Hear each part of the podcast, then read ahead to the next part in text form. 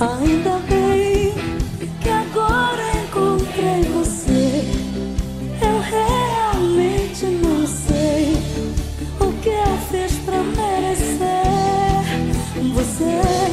porque